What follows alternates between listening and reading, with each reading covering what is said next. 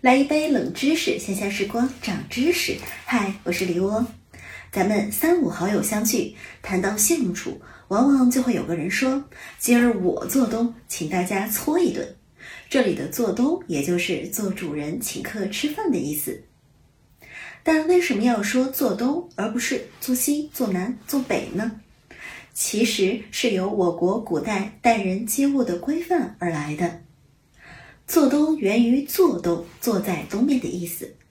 中国古代建造房屋大都坐北朝南，有地位或富裕的人家，房子正中是客厅，在客厅中朝南摆放两个座位，一东一西。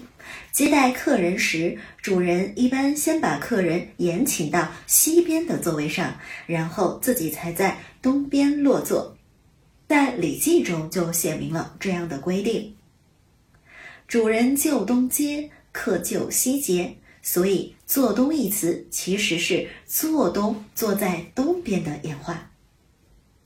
那么，古人为什么又如此安排座次呢？这就要谈到我国古代的礼仪制度。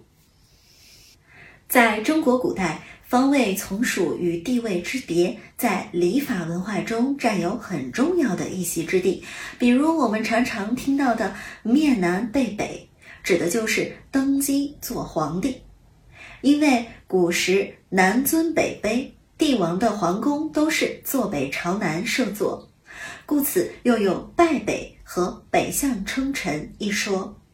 除却南北，在东西方向上，古人则以东为首，以西为次。皇后和妃子们的住处分别为东宫、西宫。东宫为大为正，而西宫为次为从。供奉祖宗牌位的太庙要建在皇宫的东侧。这些规矩不仅用于统治者，民间也是如此。以东西分主宾，所以主人就称作东家；出租房子的人称为房东。而家属、教师和做官僚、私人秘书的幕客都称为西宾。我们常在旧小说中看到某人出住门店，吆喝伙计来一间上房。这里的上房也就是东面的房间，这些都是方位尊卑在生活中的体现。老师为什么做西席？古时因教育制度简陋。一些官宦富贾为教育子女，都会延聘私人教员性质的家庭教师，家属教师被称为西宾，也叫西席。这是古代对老师最早的尊称。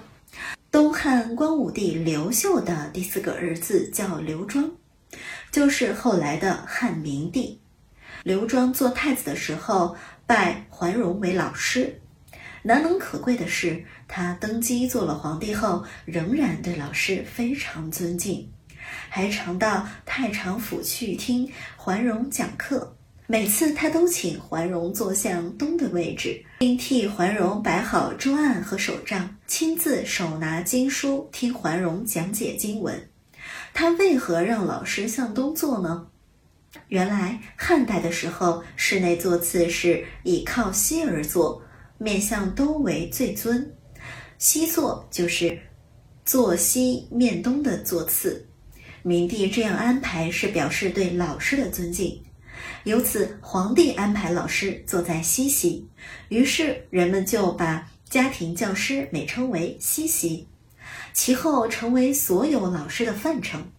明帝这种潜心好学的精神使他获益良多。在位时大有作为，把国家管理得井井有条。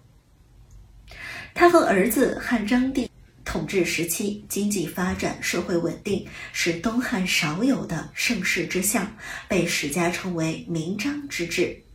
是不是长知识了呢？关注李沃，好玩的知识又来了。